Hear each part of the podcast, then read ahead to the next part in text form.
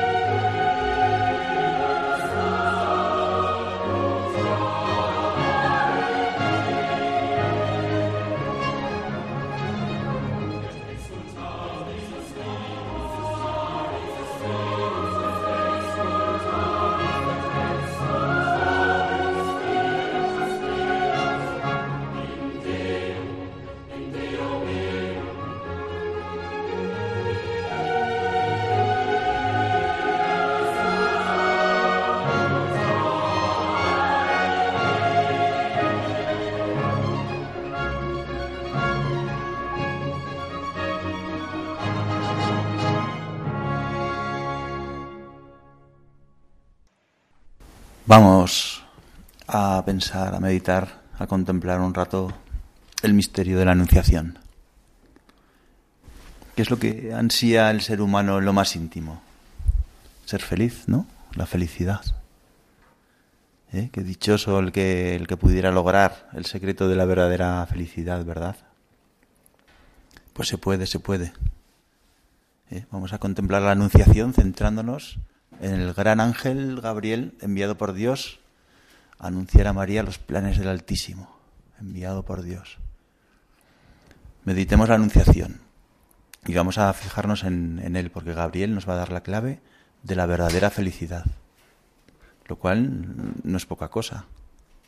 Dice Lucas, al sexto mes fue enviado por Dios el ángel Gabriel a una ciudad de Galilea llamada Nazaret a una virgen desposada con un hombre llamado José, de la casa de David. El nombre de la virgen era María.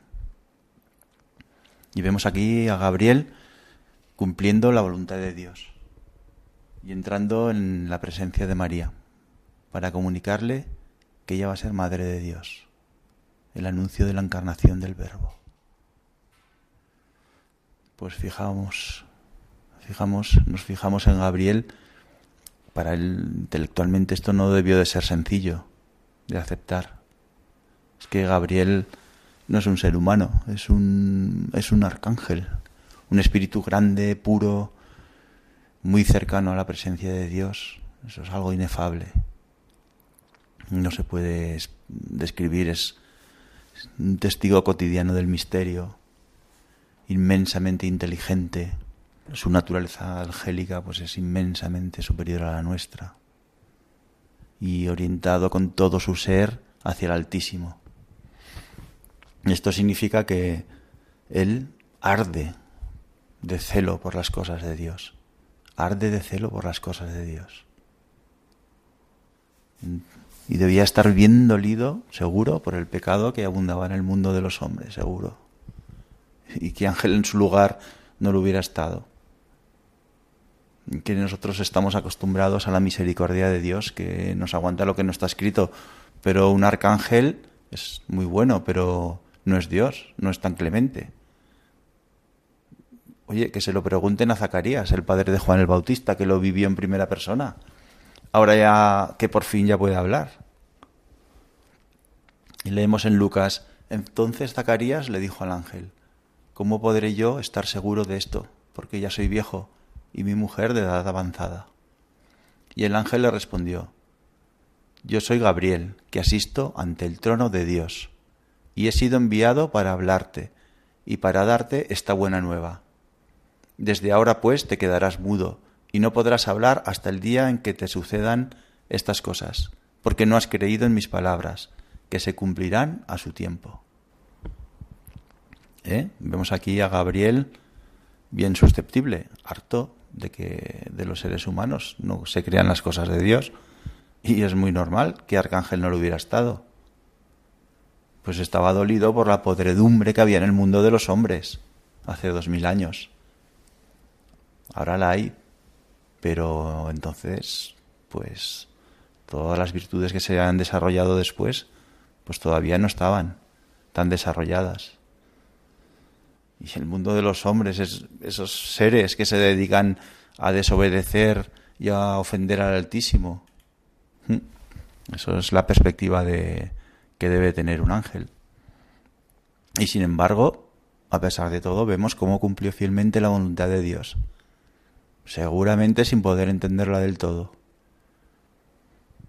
Porque en aquellos momentos, ¿quién podía entender lo que Dios dispuso? Que el Altísimo se rebajase hasta hacerse un niño humano.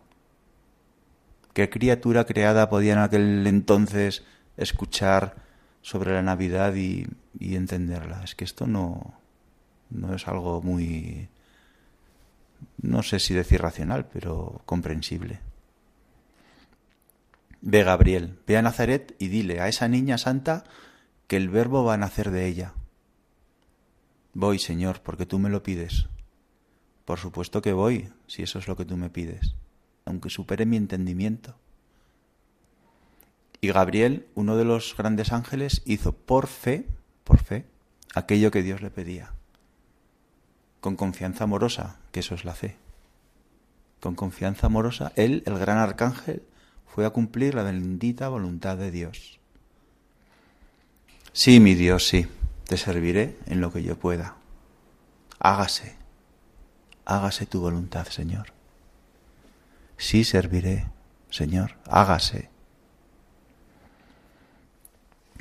Alcanzar el secreto de la verdadera felicidad. de eso hablábamos. Estará en la ciencia, estará en las diversiones, estará en una vida desahogada. Pues mira, este es el secreto. Hacer la voluntad de Dios y aceptar lo que Dios envía a nuestra vida. Ese es el secreto de la verdadera felicidad, de la genuina felicidad, no de la felicidad pasajera, no, de la profunda, de la verdadera, de esa que tienen, por ejemplo, esas monjas que llevan toda la vida haciendo la voluntad de Dios. ¿eh? Fijarse en su cara. Esa, esa, la auténtica. Y ese secreto no es solo para los hombres, sino también para los ángeles, incluso para los grandes arcángeles. Jesús, nuestro Maestro ya de mayor, así nos lo enseñó. Y estamos, hemos oído muchas veces, hágase tu voluntad, así en la tierra como en el cielo. Hemos oído, he aquí la esclava del Señor, hágase en mí según tu palabra. Hemos oído, Padre, si quieres aparta de mí esta copa, pero no se haga mi voluntad sino la tuya.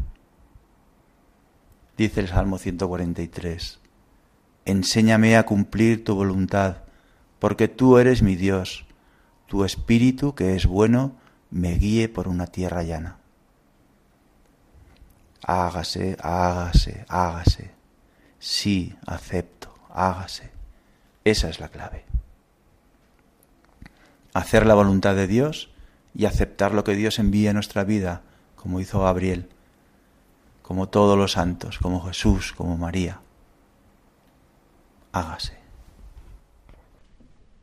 Y dijo María al ángel, He aquí, eche, la esclava del Señor, hágase en mí según tu palabra. Dixit María, Hasler.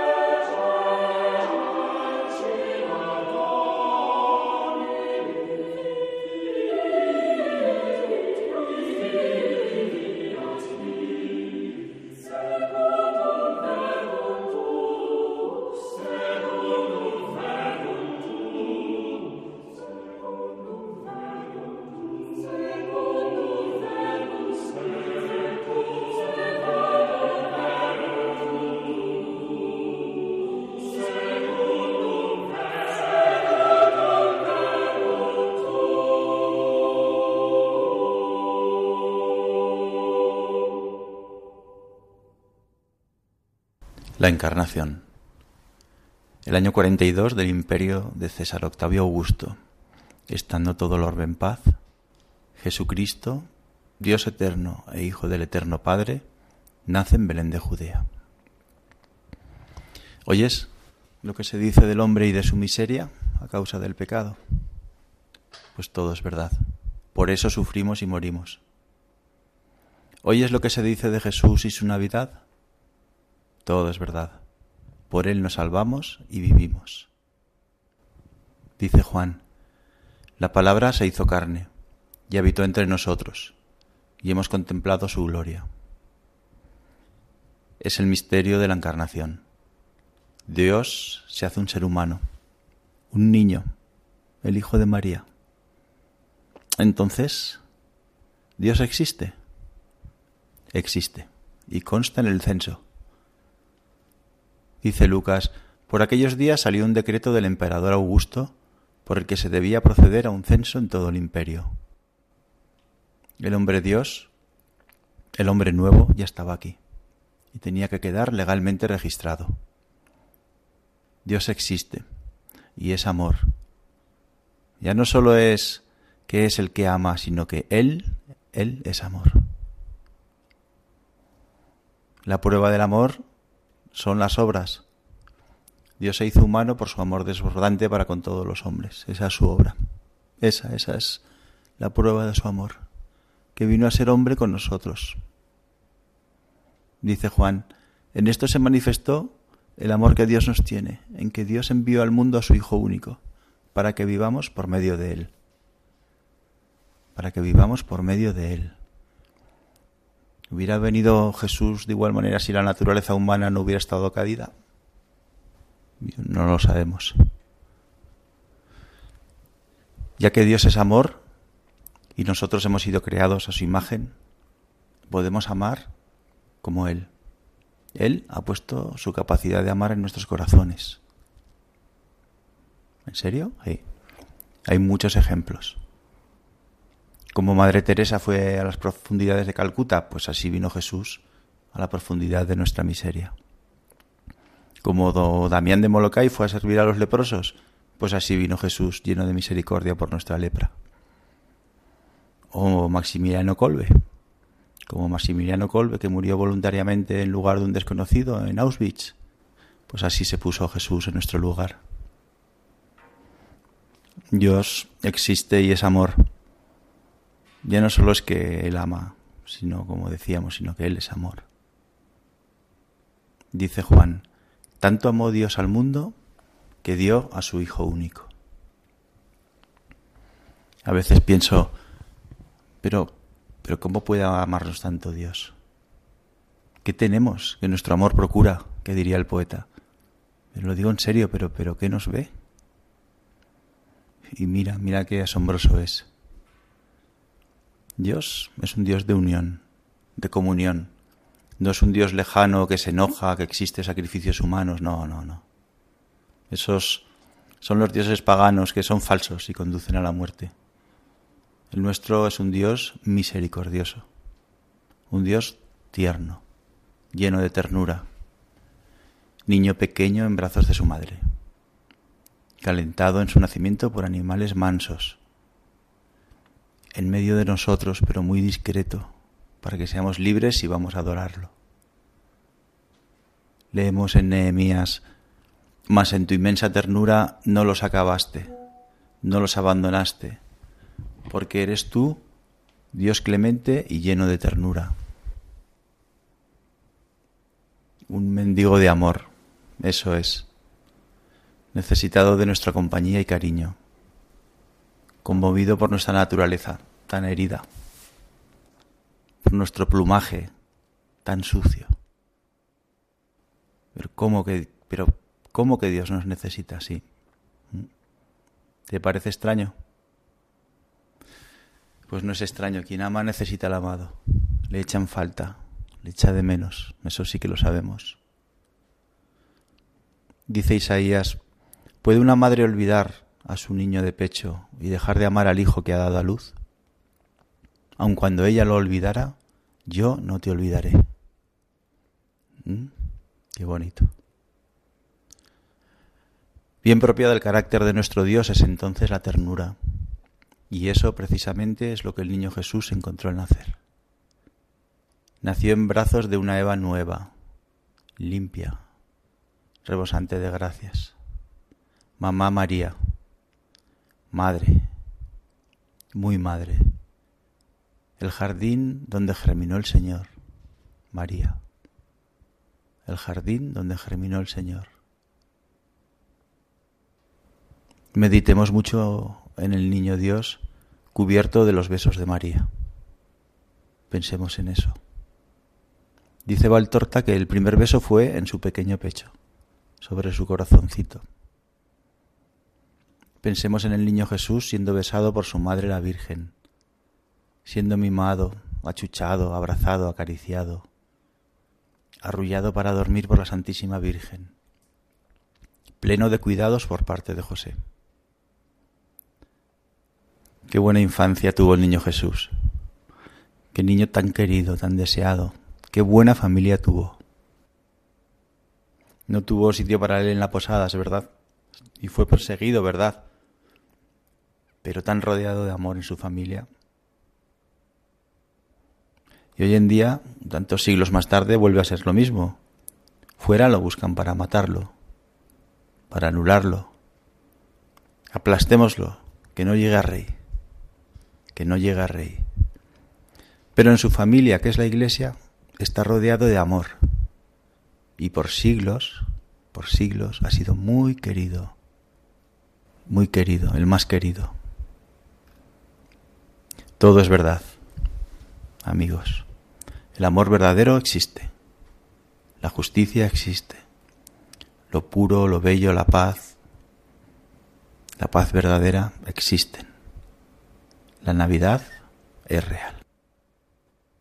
Y por obra del Espíritu Santo se encarnó de María la Virgen y se hizo hombre. Et incarnatus Mozart.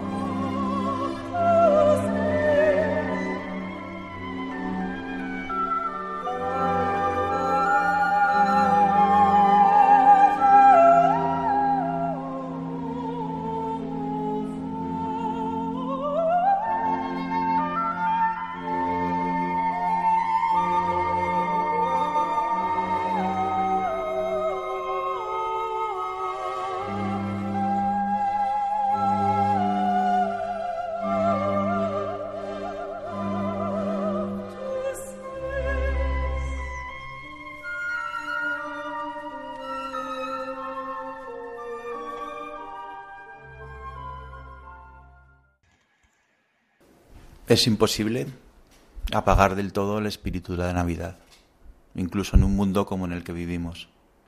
Nada puede apagarlo, porque es sobrenatural y surge del reino de la paz.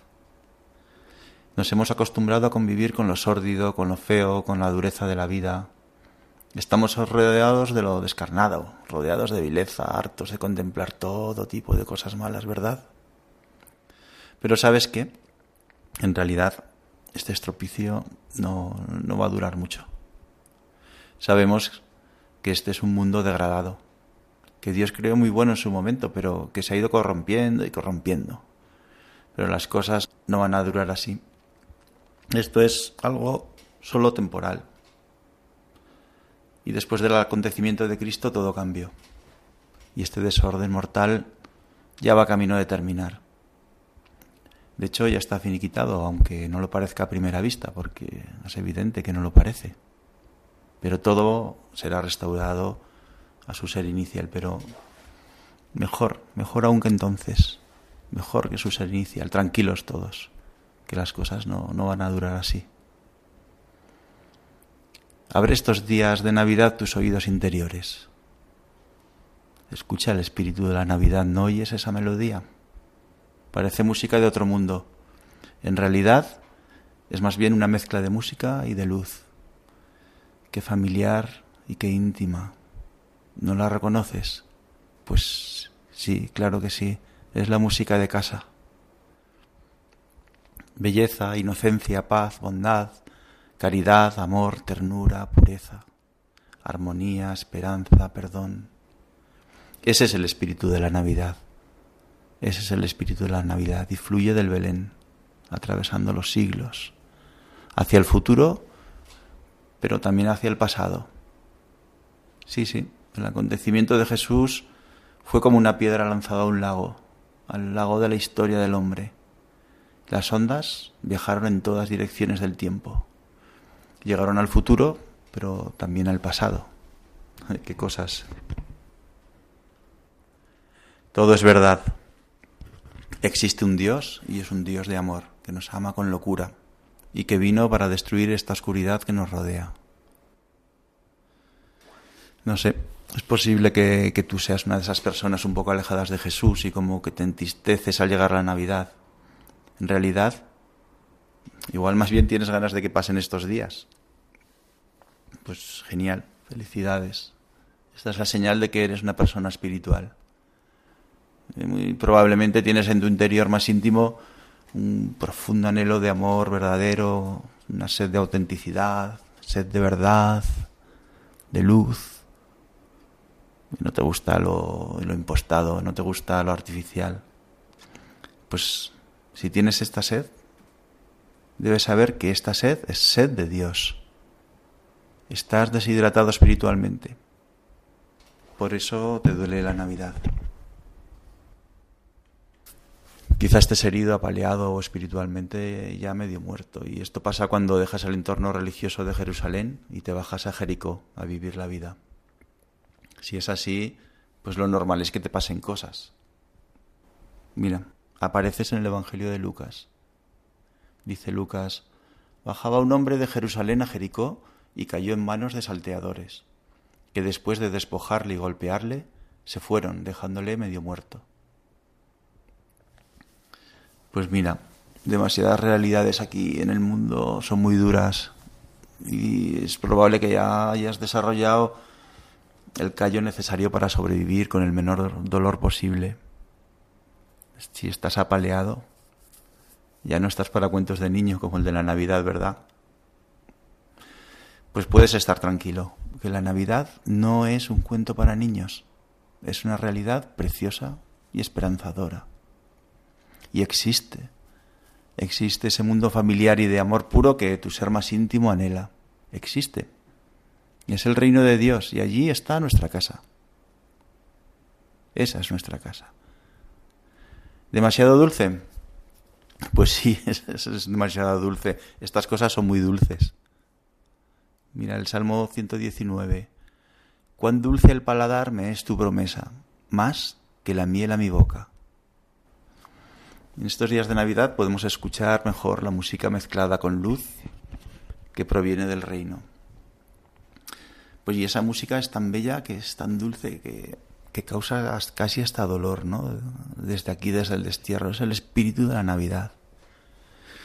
Y es imposible apagar del todo el espíritu de la Navidad. Incluso en mitad de guerras horrendas, es imposible apagarlo. A mí me encanta todos los años volver a, escuchar, a volver a leer, volver a comentar aquel suceso de la Primera Guerra Mundial, que muchos de sobras ya conoceréis porque es muy conocido, y, pero es maravilloso. Y es muy digno de ser recordado. Este año hay un autor español que ha escrito un, libro sobre, sobre este suceso, sobre la tregua de Navidad de la Primera Guerra Mundial. Y ocurrió, ya sabéis, entre la Nochebuena y el día de Navidad de 1914, en las trincheras de la Primera Guerra Mundial. Ya llevaban cinco meses de guerra y, muchos miles de muertos, muchos muertos. Ya sabéis, esa guerra de trincheras que había. Pues en Nochebuena, esa Nochebuena, en 1914, los soldados de uno y otro bando comenzaron a cantar villancicos. ¿Eh? Imaginaos. Llenos del espíritu navideño, salieron de sus trincheras, salieron de sus trincheras y fueron al encuentro del enemigo, desarmados, sin armas. Y a veces he leído, va, esto es un cuento. No, no, no, no. Hay cientos de testimonios de soldados mm, británicos, franceses, belgas, alemanes, que cuentan cómo cantaron villancicos juntos, bebieron juntos, jugaron al fútbol, intercambiaron objetos y direcciones y hasta se abrazaron. Y no fue en, un solo lugar, ¿eh? sucedió en muchos lugares del frente, desde el Mar del Norte hasta cerca de la frontera suiza, espontáneamente y al mismo tiempo. Es que es, asombroso. Pues a esto, estos hechos se les conocen como la tregua de la Navidad. Y este es el espíritu de la Navidad, este es. Es una música luminosa de paz y bendición, que surge del mismo corazón bendito de Jesús, que es el reino de Dios, nuestra casa, a la que pertenecemos. Es que estamos pasando la Navidad fuera de casa, amigos, pero ya podemos sentir la cercanía del hogar podemos escuchar la música. Ese es el espíritu de la Navidad. Con dulce alegría cantad al Señor. El gozo de nuestro corazón está en el pesebre y brilla como la luz del sol en el regazo materno. Él es alfa y omega. Oh pequeño Jesús, solo a ti te busco, sé tú mi alegría. Oh el mejor de los niños, consuelo de todos nosotros, el príncipe de la gloria. Indulci júbilo.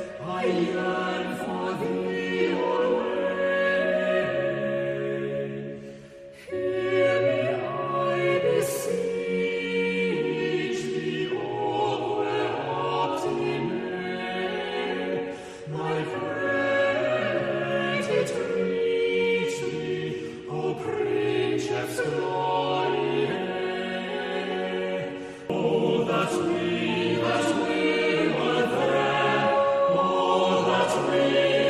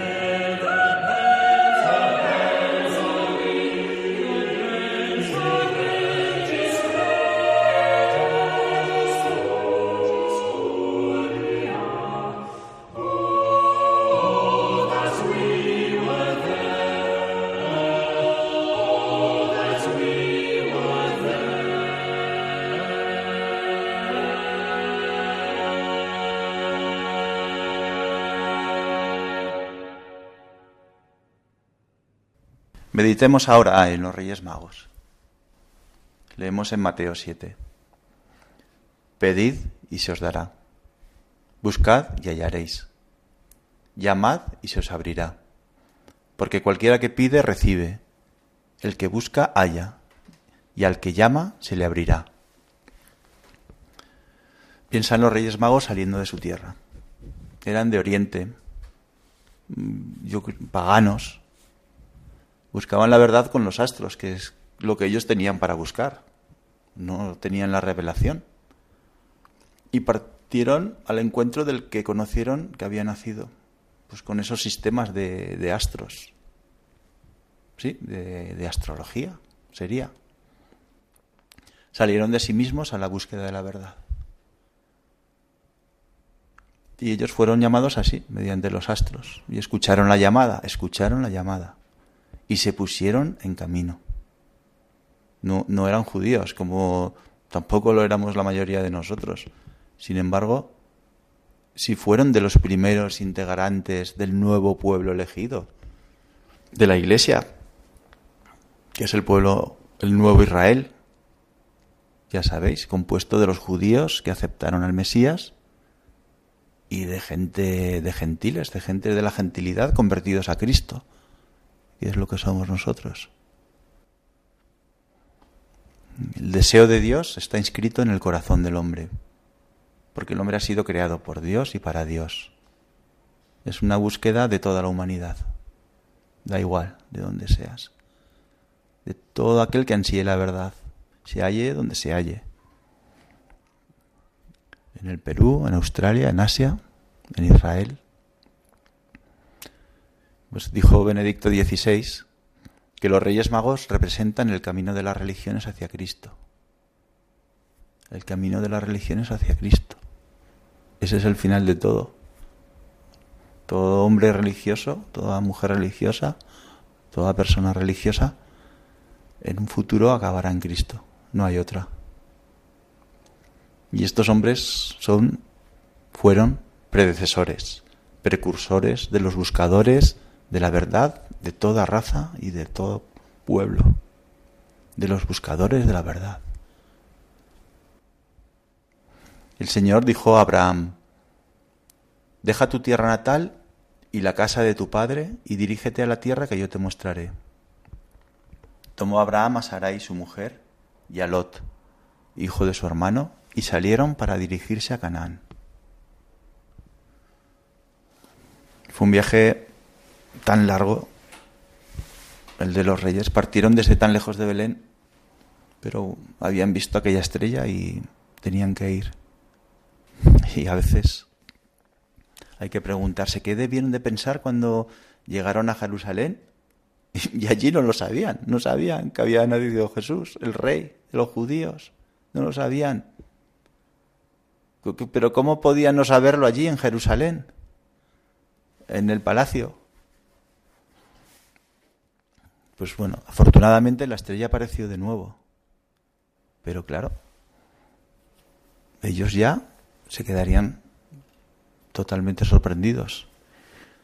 Dice Mateo, se pusieron en camino, y he aquí que la estrella que habían visto en el oriente iba delante de ellos, hasta que llegó y se detuvo encima del lugar donde estaba el niño al ver la estrella, se llenaron de inmensa alegría. ¿Y qué debieron de pensar cuando un poco más tarde vieron que el niño rey no había nacido en un palacio, sino que había sido colocado en un pesebre? Qué, extraño que... Todo era tan poco comprensible desde una perspectiva humana. ¿Y cuántas veces no pasa esto? ¿Cuántas veces las cosas de Dios no son en un primer momento incomprensibles? ¿Cuántas veces? Pues claro, muchas veces pasa esto. Sin embargo, los reyes, y está claro y ya se vio, tenían una fe sólida. Aceptaron las cosas tal como se les presentaban. Y dice Mateo, vieron al niño con María, su madre, y postrándose le adoraron. Abrieron luego sus cofres y le ofrecieron dones de oro, incienso y mirra oro, incienso y mirra, símbolos de una profunda vida espiritual. ¿Eh? Una figura de una fe grande que permite ver las cosas de Dios hasta el punto de dejar su tierra de origen y ponerse en camino por el desierto probablemente. Ponerse en camino, como Abraham, como María, como tantos buscadores de la verdad a lo largo de los siglos. Y vieron al niño con María, su madre, y postrándose, le adoraron. Le adoraron. Tú cuando estés cerca del misterio eucarístico, piensa en los Reyes Magos, adorando el misterio del Niño Dios. Y recuerda lo que nos dice la Iglesia, que no, no adoréis a nadie, a nadie más que a Él. Piensa en los reyes de rodillas adorando al, al niño Jesús. Piensa en la estrella de Belén. ¿La luz de Belén no será la misma que la luz del sagrario? Los reyes magos hicieron entonces lo mismo que nosotros hacemos tantas veces. Entonces ellos adoraron al, al niño Jesús y ahora nosotros adoramos a Jesús Eucaristía. Pues los jueves y tantas veces. Y al hacerlo le estamos ofreciendo también nuestro oro, nuestro incienso y nuestra mirra. Sí, sí. Dice Mateo, y avisados en sueños que no volvieran donde Herodes, se retiraron a su país por otro camino. Pues ahora pasa bien parecido al, al salir de la presencia eucarística, ya muchas cosas han cambiado. Y también nosotros regresamos a nuestra casa por otro camino, como los Reyes Magos. Vamos ya recorriendo la vida por otro camino, por otro camino. Vimos la estrella, la adoración de los magos, Kuzma Bodrov.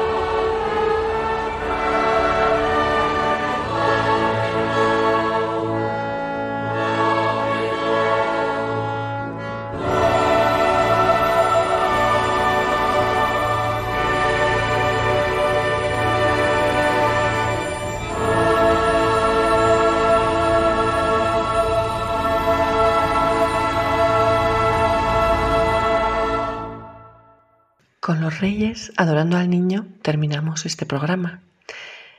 Gracias, muchas gracias José Cristóbal por con esa sencillez, naturalidad y profundidad acercarnos el misterio. Calentar, sí, nuestro corazón para envolvernos en él y poder compartirlo con los demás. Como hace con la colaboración de todos esta nuestra radio de la Virgen. No temáis, os anuncio una buena noticia que será de gran alegría para todo el pueblo. Hoy, en la ciudad de David, os ha nacido un Salvador, el Mesías, el Señor. Es la gran noticia de la Navidad que los ángeles comunicaron a los pastores y que el hombre del siglo XXI sigue necesitando, quizás hoy más que nunca. Noticia que esta radio, sencilla y pobre como los pastores de Belén, lleva 25 años difundiendo en España, cambiando las vidas de quienes escuchan la palabra de Dios y dejan a Jesús nacer en su corazón. Os queremos dar las gracias a todos los que durante estos años habéis hecho posible el desarrollo de esta radio evangelizadora, así como estamos seguros de que seguiréis ayudándonos con vuestra oración, compromiso voluntario y donativos. Contamos también con vuestros testimonios para difundir Radio María al celebrar sus bodas de plata en 2024. Puedes informarte de cómo colaborar llamando al 91 822 8010 o entrando en nuestra página web radiomaria.es. Radio María, una radio que cambia vidas. Terminamos este programa y también el año, así que agradecemos al Señor sus bendiciones y le pedimos que nos siga bendiciendo en este año que entra y no, no nos descuidemos. Sabemos que lo natural es lo sobrenatural. Mi madre me contaba que en el colegio, al sonar las campanas de la parroquia, la monja les decía, ya estamos una hora más cerca del Señor. Y ellas contestaban, Dios quiera que seamos santas. Durante mucho tiempo me pareció una anécdota mm, risible, como dicen ahí. Hoy me parece sabio. Sabio y, lo más importante. Así que pedimos la gracia para vivir en Cristo, la gracia de caminar y desde nuestra humildad ofrecerle al niño nuestros dones para que se sirva de ellos, como hizo aquel pastorcillo. Feliz Navidad, queridos. Feliz año nuevo.